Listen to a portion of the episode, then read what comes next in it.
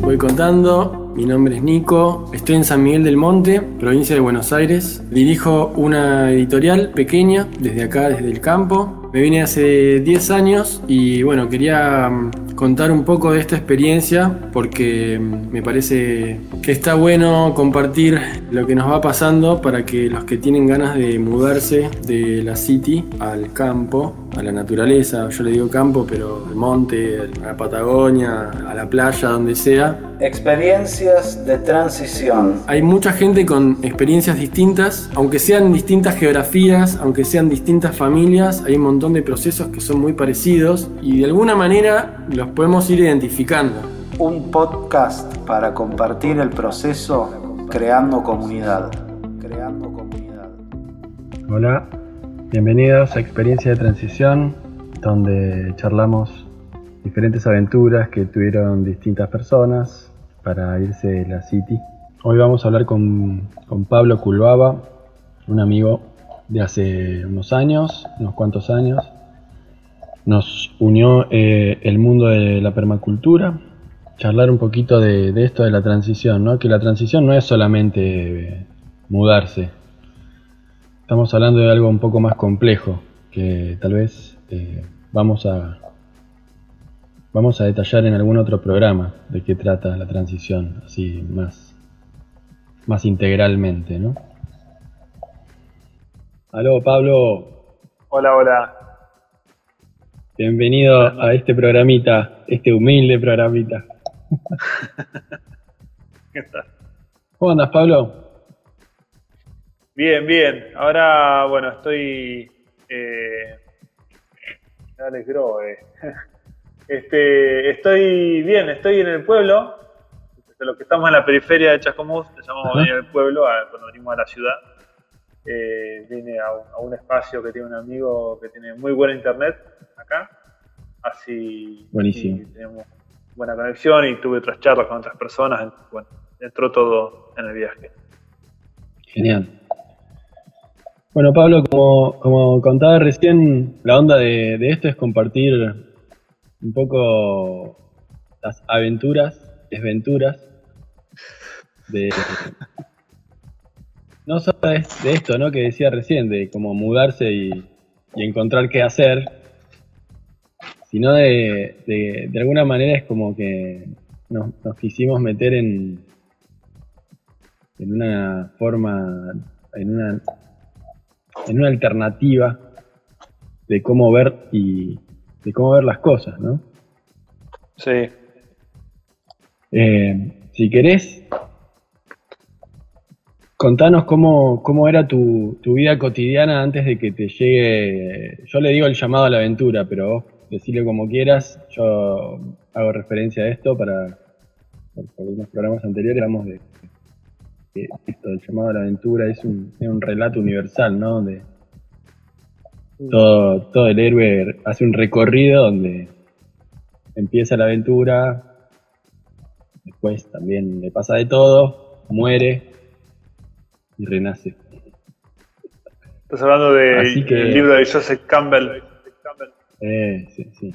Sí, ese es como el Ahí estudio de, de todos los mitos, ¿no? Y, y llegó a esa conclusión que, bueno, eh, eso es para el relato. Ahora nosotros hablamos de... No, no, se- no se ve vertical, tiene que ser horizontal. No, perdón, solo se ve vertical. Que bueno, sin más preámbulo, Pablo, contanos un Bueno. poco de, de vos, de cómo era tu vida y cuándo y cómo fue el llamado a la aventura. Bueno, eh, eh, fue gradual. Fue- había señales, ¿no? Había señales de que había otras cosas eh, en otros lugares y que uno era como, no sé, como una bengala que aparece allá lejos y dices, ¿quién tira esa bengala? ¿Es de verdad o no? ¿Qué es esa luz que me, como faros, ¿no? Que ve- o sea, hoy diría faros, en esa época eran bengalas, eran luces mucho más difusas y más desparramadas. Y a mí eh, tiene que ver también con saber qué tan profundo es el agujero del conejo, hablando de también con, metáforas, ¿no? Eh, Alicia en las Maravillas. Y que la única forma de saberlo es meterte en el agujero. Este, no, no sirve que te lo cuenten. Eh, entonces ahí, hay una aventura eh, que está re buena, pero viene con, viene con, con sin sabores, con amarguras, eh, alguna pimienta picante. Este, me parece que los espacios abiertos y permeables urbanos son el, el semillero para mostrar otra cosa. ¿no? A mí me, a mí me entró eh, esto por la estación permacultural en Mar del Plata. Yo nací en Mar del Plata y estudié allá eh, y después me fui a vivir a Campana, después me mudé a a Chascomús en 2007 y en 2008, 2009, bueno, primero a través del movimiento SEI, que es Capítulo Mar del Plata, este, y después a través de Bachi Pilota, me enteré de la estación permacultural en Mar del Plata y en uno de mis viajes por trabajo y por visitar a la familia allá, tuve la oportunidad de conocerla, la estación. Era un terreno baldío en casi en el centro de Mar del Plata. Eh, no sé, diría... Bueno, entonces esto, la estación permacultural, gente haciendo, y había, ahí había en 2009, cuando, cuando uh la conocí, más o menos, había un invernadero, huerta, había eh, baño seco, había, eh, había una estufa rocket, estaba Alejandro Gronenberg, quien después fuimos socios en la estufería. Este, y había nada, un mingitorio con piedrita de carbón. todo, todo raro y había tambores. Y bueno, recopado. Este, yo llegué ahí, porque bueno, hablando con Bachi, Bachi estaba con el proyecto Nave Tierra MDQ y yo le, había ofrecido colaborar con el proyecto y bueno, estaba traduciendo los manuales de, Reynolds, que los tradujimos con los voluntarios, este, los tradujimos castellano de manera pirata. También, mi primera experiencia donde hice algo gratis y que quedara en la red. También en red me voló la peluca eso. Este, así que para mí esa fue la entrada. Eh, y, rescato la importancia de, esos espacios en las ciudades. Muy importante, autogestivo. ¿Y cómo era, y cómo era, cómo era tu vida de, ingeniero? Eh, ¿qué, era, qué, ¿Qué fue lo que te empezó a llamar de más allá de estos eventos, o sea, eso, ese, ese tipo de cosas que decías, me, quiero saber más, quiero ver, quiero vivir así. ¿Cómo bueno, eh, yo en ese momento vivía en un departamento eh,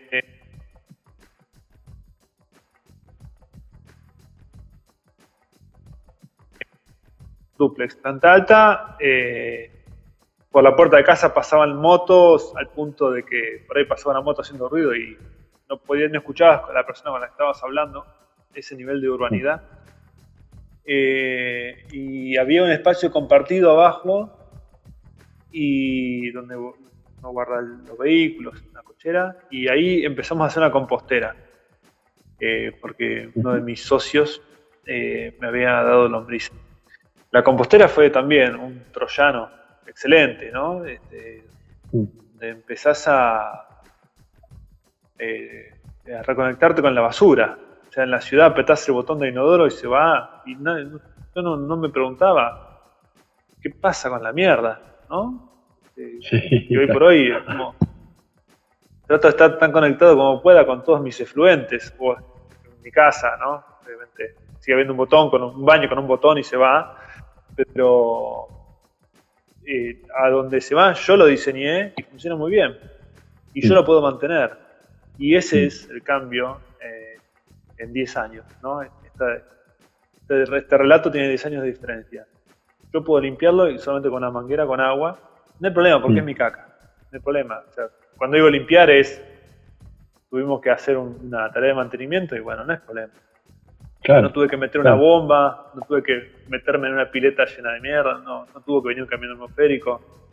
Este, hicimos un sistema apropiado, óptimo, diseñado y que funciona. Este, entonces, eh, me parece que- una gran diferencia entre vivir en la urbanidad y, vivir en estos espacios donde eh, podés diseñar y es que tenés más control de lo que pasa, tenés más conciencia. Este, el desafío está en qué tan poco dependientes de tu tiempo son esos sistemas. Porque es todo ecológico, que es una palabra que no me gusta, pero y sustentable. Pero Ujú. trabajás para sostener la casa, tampoco sirve. Porque Claro. Ah, no sé, en nuestra casa tenemos que laburar para hacer. Bueno, para que entre plata. Entonces, si laburo manteniendo la casa, ¿cómo hago para que entre plata después? Así que Claro. eh, es importante esa parte. ¿Qué- entonces, tu pregunta es, ¿qué, qué Sí, hacía en ese momento? Este, eh, trabajaba en una oficina, tenía tres socios, teníamos un estudio de ingeniería y diseño. Y eh, 2009. Y en junio de 2009 me había, previo a eso, me había ido de la empresa en la que trabajaba acá en Chascomús, que era un taller de reparación de trenes. ¿no? Yo estaba en ingeniería de producto. Esta era mi vida, dedicado a fondo. a fondo con la ingeniería. ¿Y cómo, eh, cuando empezó tu proyecto, empezaste con este lindo vicio de ingeniero de, de ir registrando un montón de cosas, ¿no? Eh, ¿cómo, cómo, cómo fue empezar a bloguear tu- tus experiencias, tus, tus diseños? Empezaste, o sea, la casa T. Para los que no conocen, Sí. eh, eh, Pablo es un precursor bloguero de, de- del registro de, de, la transi- de su propia transición, digamos. Claro. Bueno, gracias. Bueno, allá por 2000... Bueno, nosotros nos anotamos en el Procrear en 2012. Ajá. eh, en el segundo Procrear. Eh, nos anotamos porque mi vieja dijo, che, está esto, ¿por qué no se anotan? Digo, no, nunca gano nada. ¿Quién me va a anotar? Bueno, nos anotamos y salimos sorteados. O sea, no, es, no es que nos, nos regalaron algo, o sea, nos dieron un crédito a 20 años, Ah, este, con una muy buena tasa de interés. Este, sí, sí, sí. y salimos sorteados y, y re bien. Este, dijimos, bueno, ahora hay que hacer la casa. Este, nosotros teníamos una plata y habíamos comprado tierra. habíamos comprado tierra y en el periurbano de Chascomús, y bueno, se le propiedad y nos hicimos la casa. No hubiéramos podido hacerlo de otra manera. Y conozco muchos amigos que Súper. por eso. Sí, sí, sí, sí. Este, Estamos. entonces, bueno, eh, son, todo esto son pasos, ¿no? Este, la traducción de los libros de Nave Tierra me hizo, me forzó a leer, y además estaba re bueno, ¿no? Que lo hice con desagrado, sobre eh, todo lo que propone Reynolds como para los sistemas. Entonces ahí me interioricé en sistemas de aguas negras, sistemas de aguas grises, eh, venti- eh, bioclimática, ventilación pasiva térmica, eh, y el concepto de inercia térmica. Bueno, también estaban las estufas, no por los libros de Reynolds, pero es como que empezás a ver y decís, che, todo esto, había un mundo que no, cono- que no conoces. Hoy, no sé, te metes en Facebook y hay recursos. En ese momento no lo Mm. tenías tan ahí en la nariz. ¿no? Había que, Totalmente. alguien te tenía que decir que estaban y tenías que después encontrar dónde a buscar. Sí. Así que Era, era otro Entonces, juego bueno. internet, ¿no? Sí, tal cual. Entonces, Y- bueno, y en dije. Sí, En esa época estaba Taringa. Taringa, ¿Vos lo usabas? totalmente. Eh, sí, estaba también, no, no como creador de contenido, pero sí, por supuesto que estaba. Sí, sí. Pero era, era, era un lindo lugar. Después se desvirtuó totalmente, pero, pero era el, el- el, subtítulo de tarea es, inteligencia colectiva. y había mucha gente que iba subiendo todo lo que hacía, estaba muy, muy interesante. Yo medio que llegué por, algunas unas cuantas cosas, llegué por ahí. Pablo, ¿y cómo, cómo, cómo, cómo, cómo es el contraste, digamos, eh, intelectual, ¿no? Digamos, de, de, formarse universitariamente eh, eh, y no y, darte cuenta de que no habías visto un montón de cosas que, además después te parecieron interesantes. Bueno, pero no es un contraste, eso es la formación universitaria.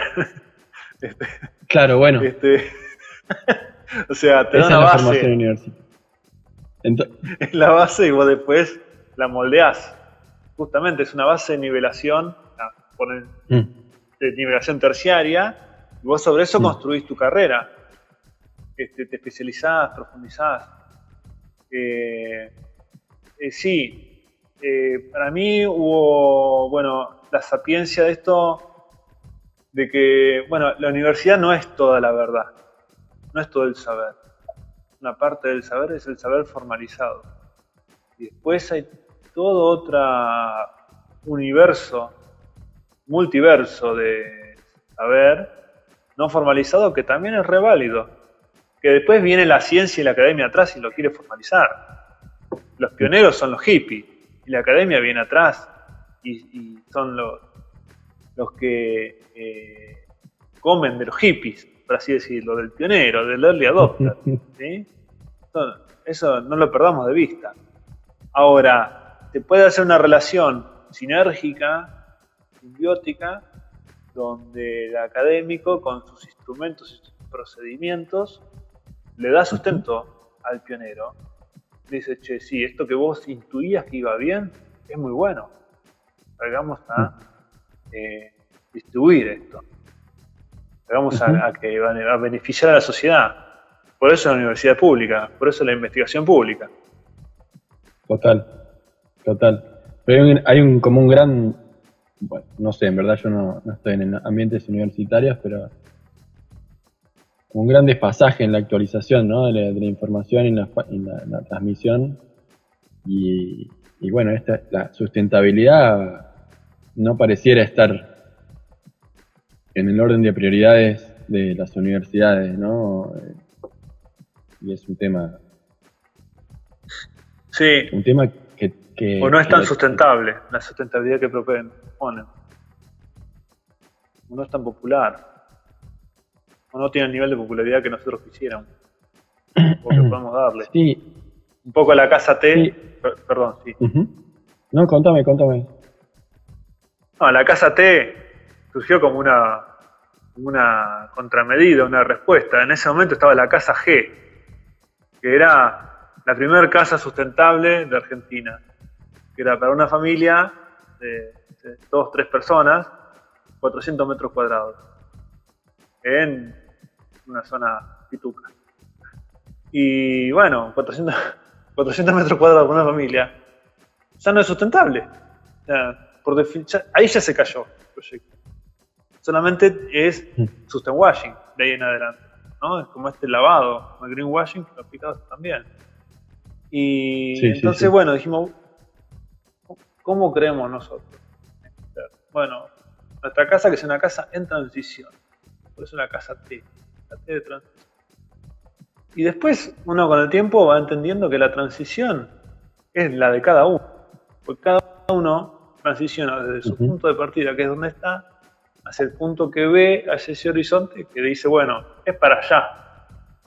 Y después uno entiende lo que es el fuego amigo y después quién es, quién es el que no, o sea, dónde no hace falta apedrear y dónde sí contra una piedra. Entonces, a la soja transgénica y el agronegocio lo apedreamos. Erika Lori, estoy comentando. Eh, ahora, si mi vecino de al lado tiene gallinas y hacen ruido, qué sé yo, hablo con mi vecino y digo, che, ¿cómo podemos hacer para que esté mejor? Eh, pero sí, el, agronegocio es un tema cuando te vas al, al periurbano. Ahí me salté el comentario, perdón Nico, pero lo veía ahí y, no quería dejar de ponerlo, ¿no? Eh, yo del agronegocio no estaba al tanto hasta, hasta que Luciano Cordon me dijo, cuando estaba en Balcarce, me dice, sí, pasa acá el problema, es el avioncito. Y me dijo así, dijo, acá el problema es el Digo, ¿qué pasa con el avioncito? ¿Te molesta el ruido? Yo, no, que fumigan. Y esto era, no sé, 2012, 2013. Ujú. Yo no tenía ni idea lo que era la agricultura tóxica. Tal cual. Y bueno, es un poco la pelusa que se viene con el periurbano. Que tenés que. Viene con esa lucha también. Sí, sí, sí, sí. Sí. Hay varios, hay varios frentes según el clima, ¿no? Y según el, el bioma que uno que uno vaya, digamos, la, la parte así eh, in- industrialista del campo eh, hace desastre. Claro, extractivismo, sí. Eh, digamos, si estás en el delta hoy, te estás fumando el humo, que queman los pastizales. Sí, sí, sí, sí, ni hablar, ni hablar. Y por eso hago un paréntesis eh, muy importante a la hora de elegir un, un, un- un terreno es que, que esté en una zona que como semi-rural, ¿no? Es una de las más, más óptimas, digamos, porque, bueno, no, digamos, depende de las ordenanzas de cada municipio, no te pueden hacer eh, eh, no pueden poner al lado de tu lote, un, por ejemplo, un galpón de gallinas. Que podría...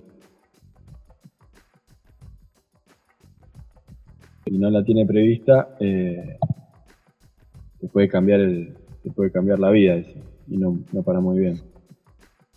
Claro. Sí, sí. Y hay cosas que uno. Hay cosas como que uno no sabe. Por ahí hoy sí más, ¿no? Por todo esto que hablábamos antes.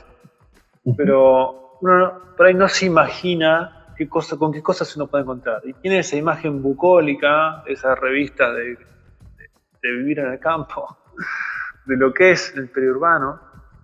Y en realidad eh, te alejas de todo. Así como te alejas de todo lo malo, también te alejas de cosas buenas.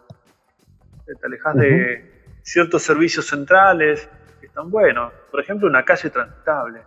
No digo que tenga un pozo, que no pega con los pozos en la ciudad. Digo que si llueve por ahí no podés llegar a tu casa. ¿no? Sí. Entonces, eh, ento- y eso empieza como a, a de ser una certeza. Che, eh, llueve, ¿salimos o no salimos? O el vehículo que en la ciudad alcanzaba y andaba bien, por ahí, donde te vas al urbano, y por ahí está medio jugado y te va a romper más seguido. Entonces, ¿sabes de lo que hablo? Claro. Este, entonces, de vuelta, yo, sigue ahí Erika, este, yo vuelvo a elegir el lugar donde vivo. Eh, pero pienso que está bueno ir preparados, ir, ir Ujú. sabiendo, ir... para mí la ciudad es el lugar donde llenar la mochila de saberes y herramientas para ir mejor al campo. Es eso. De una. ¿no? Es donde- Pablo, ¿y, y, y cómo fue la, digamos, la, eh, ahora con 10 años ¿no? de, de distancia, eh, ¿sentiste que, sentís que planificaste, o cómo fue la planificación? Vamos a hacer mejor la pregunta. ¿Cuál No, porque no para, no, para, para, para contextualizarlo, digamos, porque también eso, hay cosas que uno se da cuenta cuando ya estás en el agujero cayendo atrás del conejo. Eh, pero bueno, si querés contarnos algunas de esas cosas que, que, que te trajeron sin sabores, ¿no? O sea, las hay. Sí. Eh, eh, no, por- bueno, por ejemplo, hay mitos de marketing que, sabe que, que lamentablemente se aplican a cosas, ¿no? Por ejemplo, la construcción con barro te sale casi gratis. Y ni en pedo. Ya. pedo. Lo sumo te sale pocos pesos, pero mucho tiempo. Sí. No, no, es, no es gratis, en definitiva.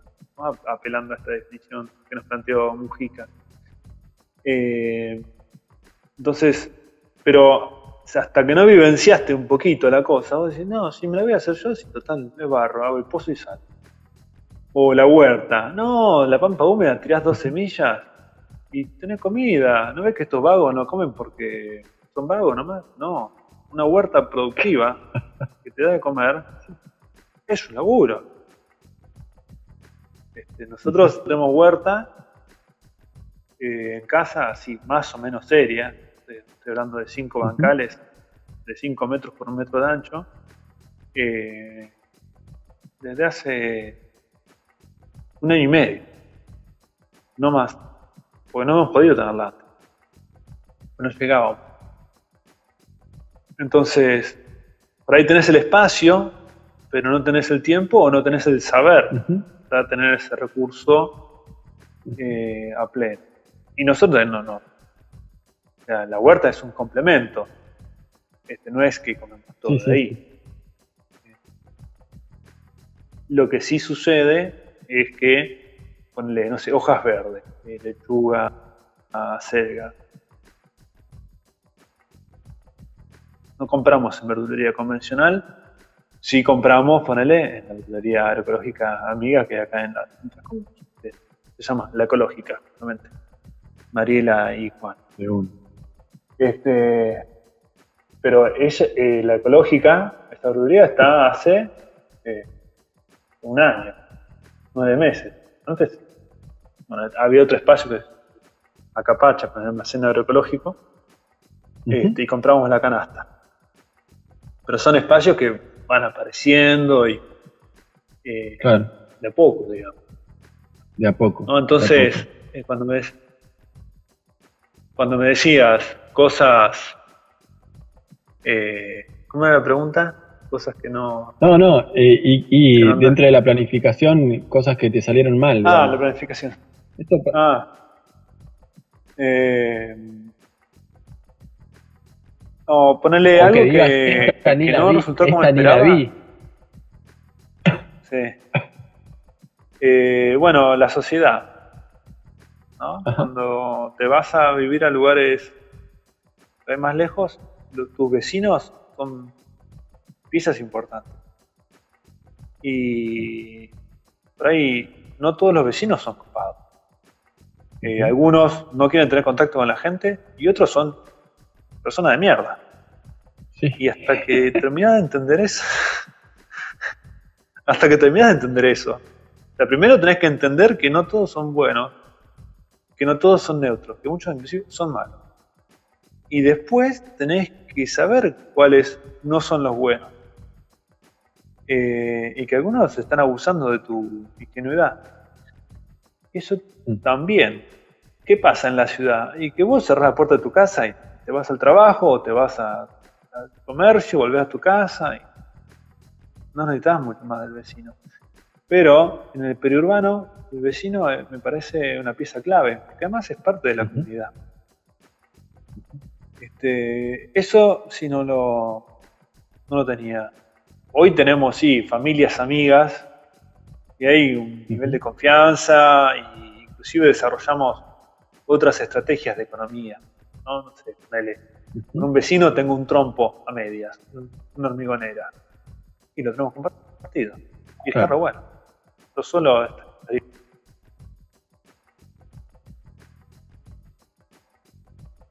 Compartir herramientas es un, es un gol, ¿sí? Es un gol. Ciertas herramientas. Garrones. Compartir herramientas de motor explosivo. Es un órgano. Porque el motor explosivo se rompe más fácil. Este, y ahí sí, bastante problema. Este, Después, eh, yendo también a lo positivo, ¿no? Me dijiste qué cosas salieron mal. realmente conmigo, él tiene y habilidades parecidas a las mías. Muchos sábados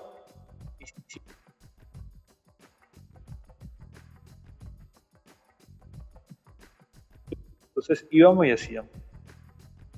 Y contábamos las horas.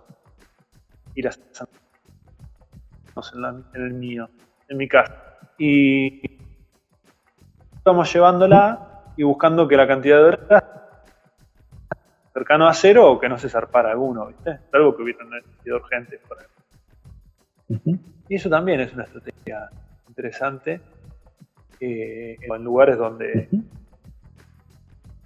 Eh, o, o también cuando no, que, que vengan extraños a tu casa, por lo que sea. Este, Tal cual. son estrategias útiles. Está buena esa. Pablo, ¿cómo fue tu, tu cómo empezó tu romance con, con las estufas? Eh, fue, bueno, eh, te comenté, la primera, eh, eh, fue, la primera vez que las vi fue eh, en la estación, ya por 2009. Pero era un concepto más bien. En esa visita, la primera vez que vi algo de estufas ahí, era todavía un concepto y no había una estufa hecha, construida, funcionando como estufa. Después sí hubo estufas ahí que la vi. Eh, mi primer, la primera estufa. La primera vez que fui a un taller, fui en Mar del Plata también, que lo había- se había organizado dentro de esta comunidad, de la Estación Permacultural, que yo tampoco entendía cómo era un taller, qué- cómo era que se metían en una casa, cómo era que alguien aceptaba que gente fuera a su casa a Ujú. hacer cosas sin tener certezas de que los que hacían sabían, sabían muy bien lo que hacían. y eso fue, bueno, fue como una minga o un taller a la gorra. Eh, ¿No? Claro, porque hoy decís taller de bioconstrucción y es obvio. Ya lo Sí, sí, sí. transitamos, ya fuimos. Por decir minga. En ese momento, si nunca fuiste a uno y nadie te contó nada, ¿qué- qué- Claro. y están re buenas. está, está buenísimo porque me, lle- me llevas a esas épocas de, de sorpresa, digamos, ¿no? Porque eh, uno después te acostumbras y, y ya no, no, no tenés esa, esa sorpresa, pero cuando, cuando venís de otro palo y, y te encontrás con, con el taller de barro, ¿no? Y la, y la, o- sobre todo el barro, ¿no? Es como un, fue como, un- como un- algo iniciático para muchos. Sí, sí. Bueno, para mí cumple la misma función social que constructiva. Así que el barro es algo que tiene poder cohesivo, junta cosas, las mantiene unidas y une a las personas. Es Sí, así. tal cual. Sí. Este, Y bueno, y entonces, bueno, Contame más de, de las estufas, che, porque, estufas. o sea, contamos Bueno. para los que no saben, eh, Pablo se dedica, o sea, hace, hace varios años tenés un- una empresita que se llama Acono, donde, donde realizás diseños de estufas ya más evolucionadas, digamos, siempre de alto, de alto rendimiento, ¿no?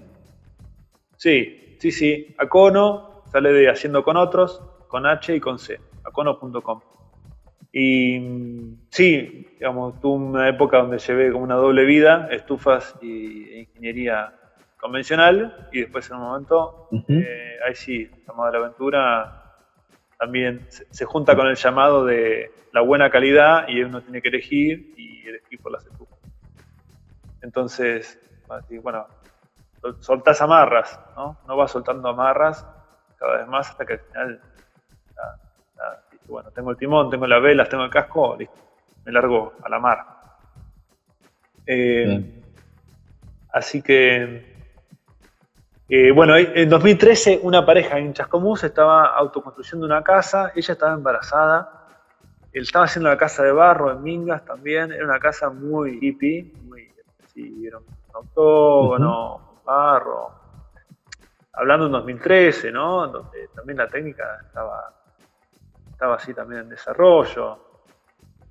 Y desarrollo en la zona en la que estoy. Y entonces, bueno, iba a, iba a nacer esta nena y era o era o la estufa que hiciéramos o nada. Hagamos la estufa. Y en ese momento estaba, yo tenía el libro de Ianto Evans, que había traducido Ujú. con Itonietti al castellano de manera pirata, y tenía el teléfono de Alex Croe. que le dije, che, voy a hacer esto, si te llamo para alguna duda me atendés, sí, claro. Y así la hicimos. Y funcionó. Este, y siguió andando hasta que la desarmaron hace uno o dos años. Son, o sea, de vuelta, en una minga, por eso pongo en contexto, ¿no? Este, Sí, sí, así sí. fue como nos lanzamos. Está muy Este, bueno fue muy la- lindo. la movida. Y después, después fue creciendo la movida. Sí. Bueno, yo por trabajo en ese momento ya lo que hacía era, le dabas, le, le vendía servicios a una empresa de Mar del Plata, entonces viajaba todas las semanas. A Mar del Plata estaba ya tres o cuatro días y volvía. Entonces, Cuando iba a Mar del Plata, bueno, eh, después en el rato de la tarde eh, aprovechaba para... Empezábamos así, eh, charlando con Alejandro, diciendo, bueno, a ver qué hacemos. y nada, surgió, bueno, hicimos la minga de techo vivo de mi casa, febrero de 2014. Mm. Ahí hice muchos amigos, mucha gente con la que me conocí por primera vez en esa minga en casa.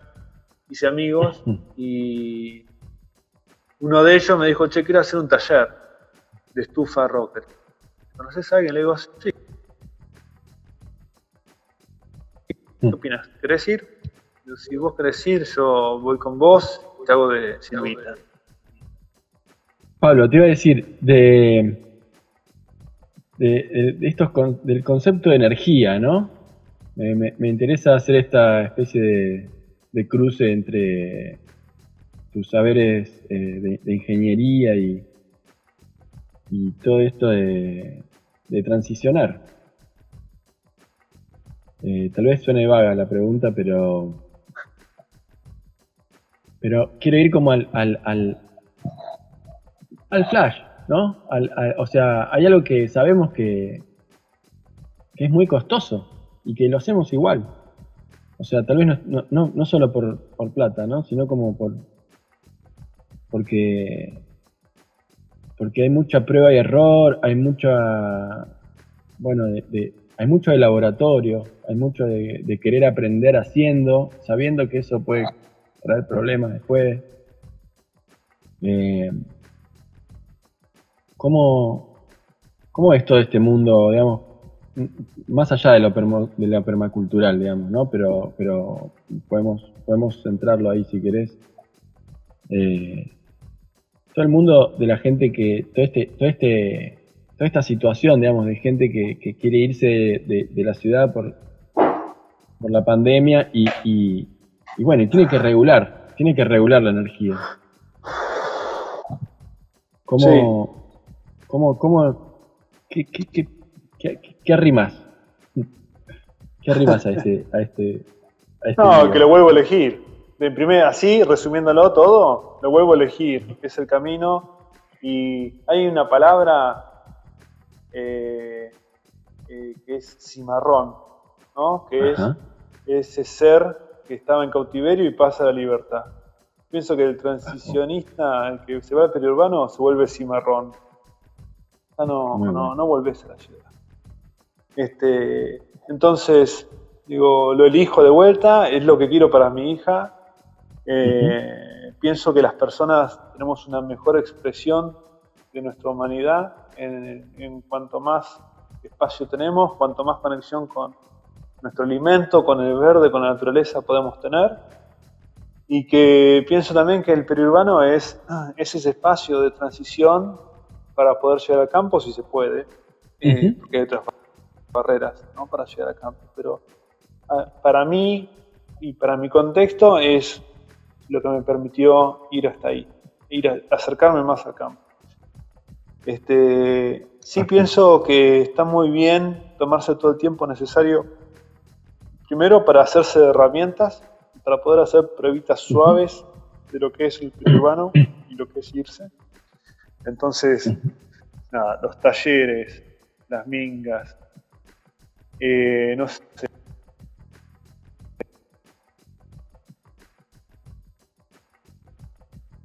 ¿Aló? todas las instancias que... Hola, hola. Sí, sí, te escucho, se había perdido un segundito, perdón, dale Ah.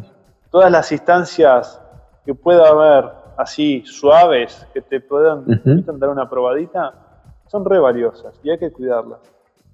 Este, quien abre sus espacios para poder ofrecer algo así, está abriendo su intimidad. Entonces hay que cuidarlo. Este, después, elegir muy bien el espacio y saber quiénes van a ser los vecinos, es también re importante. Primero los vecinos de, no sé, de tu cuadra, donde vas a ir, y después también los vecinos lindantes, ¿no? los campos lindantes. ¿Qué producen? Hacen producción extensiva y es producción extensiva industrial o agroecológica. Importantísimo, para saber si vas a tener que meterte eh, si vas a poder estar tranquilo de que no te fumigan o si vas a tener que venirte a la asamblea para de fumigar. Si vas a tener que... Eso es una cagada. Pero es lo que hay que hacer. Eh, y, conocer a los es importante porque vas a necesitarlos. Más o menos, pero los vas a necesitar. Eh, desde inclusive desde la obra, si vas a construir. Porque al menos te van a pasar una manguera con agua o una larga con electricidad cuando hagas el pilar de la luz, por lo menos. Total. Este, y, por ahí son los que te van a cuidar los materiales de la obra o son los que te van a mandar los que te lloren los materiales de la obra. Entonces, son clave los vecinos. Totalmente. Pablo, y para, para ir cerrando... sí, perdón. No, y después, eh, si tenés hijos, tus hijos van a convivir en ese lugar con esas personas. Entonces, eh, está bueno saber que hay buena gente donde vas. O sea, gente chota hay en todos lados, pero lo bueno saber que hay al menos buenas personas. Entonces, poder hacer todos los tanteos que se puedan hacer es, eh, está bueno. Y que haya una, una, ciudad grande cerca también me parece útil. Sí, sí, sí, sí. Sí, hay algo de la, de la, de la transición es esto que decías vos, ¿no? El valor de lo periurbano, es como, como que vimos de ahí y por lo menos siento que hablo en esa, en esa dirección, ¿no? De podemos tolerar hasta, un, hasta un límite de, distancia de eso. Seguro que se puede ir, irse a cualquier lado, el humano se adapta a todo, pero, pero hay algo en, en, la, en, en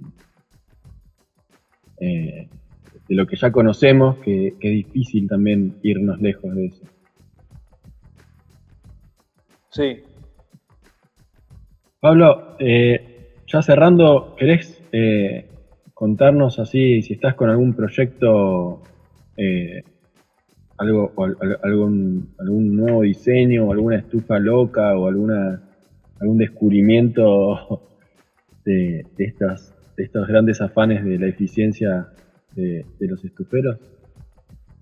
Sí, eh, sí, estoy, estoy con un desarrollo que arranqué el año pasado, que es la estufa par, que tiene un porte, un tamaño lindo, tiene el tamaño de una heladera, no es más grande que eso.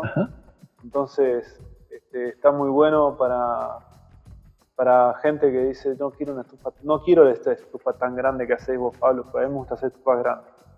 Entonces, esta, que parece una heladera, es linda y mejora mucho la experiencia respecto de otras que ya había. Pero en realidad lo que más me gusta lo que estoy haciendo ahora es la Asociación Argentina de Estuferos, que tiene que ver con este paso hacia la colectivización de la actividad, que me parece que lo vamos a empezar a ver en muchos otros aspectos. ¿no? Porque digamos, los pioneros que hacían estufas ya están, los que estamos experimentando y transitando al oficio formal ya estamos. Ahora viene el hecho de, bueno, ¿cómo nos vamos a juntar para ser mejores, para atender la demanda que viene con tanta gente que se va al campo?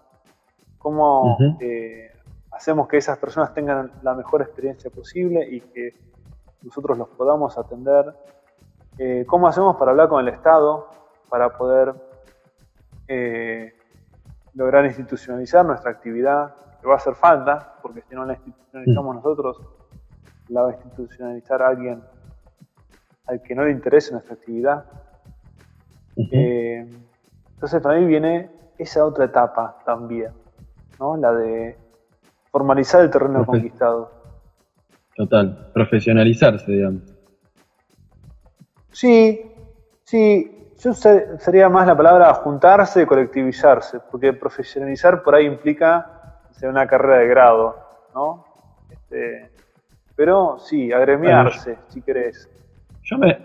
Eh, pero bueno, me refiero al, al, ser profesional, digamos, ¿no? No hace falta una carrera de grado para, para bueno, eso, o para hacer una empresa o para, para, para, para, desarrollar un oficio. Eh, depende de los niveles, ¿no? También el diseño tal vez es algo más complejo. Pero está bueno lo que, lo que decís porque es como una vuelta más de, la cuestión cooperativa y comunitaria y, esto de los gremios y cosas que, durante cosas que se habían cosas que antes eran así, digamos, los, oficios laburaban con gremios y, y, se fueron se fueron desintegrando, porque hubo gente que, quería que eso pase, digamos, ¿no? Así que me parece súper valioso que, vuelvan las, las eh, los impulsos de, de reunión, ¿no? De reunión de, los que saben y, ofrecer eh, capacitación y ofrecer, bueno, la mejora colectiva. Sí, sí es, un arte transitarlo, hacer la experiencia. de vuelta, son estas cosas que decís así de cero. ¿No? Porque hoy, no sé, eh, pensás en un gremio, pensás, no sé, en la UOCRA, por así decirlo.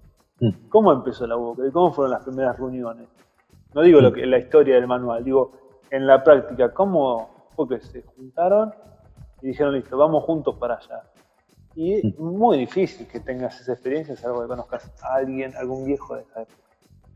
Este, y, de vuelta, eh, nuestra educación formal eh, no tuvo mucho que ver con lo colectivo, no tuvo mucho que ver con lo cooperativo, tuvo con lo individual, con cuidar la quintita, con hacer tu trabajo y listo. Eh, y todo esto implica mucha energía y, también eh, dejar de lado cosas personales para algo que eh, es una promesa o una visión, ¿no? Entonces hacia allá nos, mejora a todos. ¿Por qué? Por esto, por esto, por esto. Bueno, entonces identificar esos beneficios, contagiar a los compañeros y transitar eso sin desarmarse en el camino. Laurazo. Laurazo. Pero bueno, o sea, transición, sumado a la transición, a la paternidad, al oficio, ¿no? O sea, uno va agregando capas de complejidad. Sí. Sí, pero bueno, eh, sarna con gusto no pica, dicen, ¿no? Sí. Totalmente. Sí, sí. Y, después te pasa que cuando ves, hay muchas veces que digo, che, hay que hacer esto. Alguien tiene que hacer esto.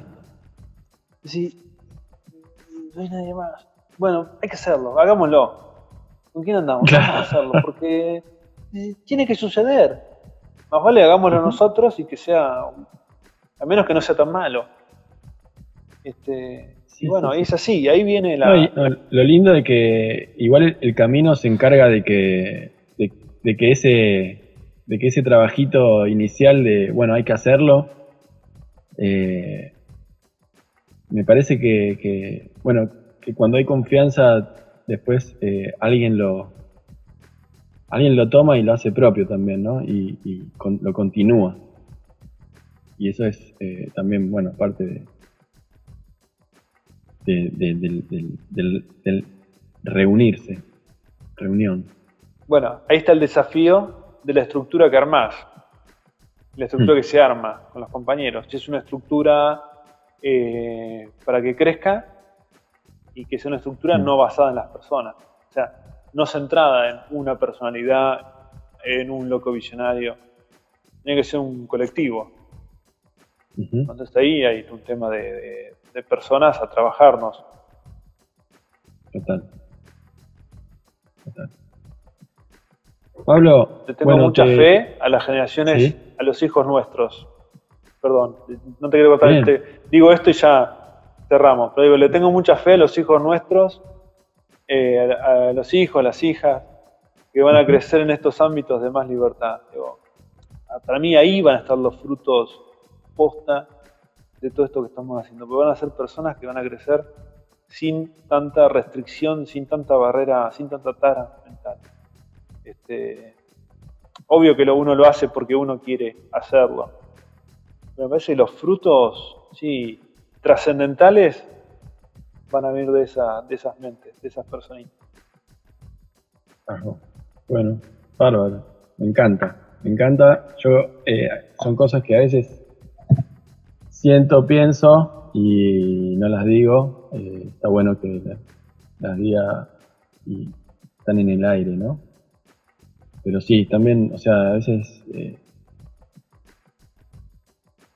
eh, es, loco, digamos, es, difícil verse como parte de una historia y parte de una continuidad del tiempo, porque lo, nuestro tampoco vino solo, digamos, ¿no? Pero, pero cuando uno lo, lo va lo va encontrando, eso es, fantástico. Pablo, te, agradezco mucho el, el rato y que nos haya contado tus experiencias. Gracias. Gracias por el ratito. La pasé muy bien.